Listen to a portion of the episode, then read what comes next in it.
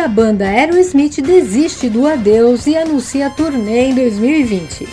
Depois de uma turnê de despedida em 2017, com passagem inclusive pelo Brasil, a lendária banda norte-americana Aerosmith voltará a viajar pelo mundo em 2020. A programação faz parte da comemoração dos 50 anos do quinteto. As festividades do cinquentenário da banda iniciam com a abertura da turnê em Las Vegas.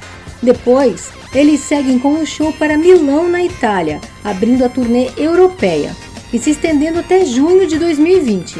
É, se realmente o adeus ficou para trás, quem ganha mesmo é o público.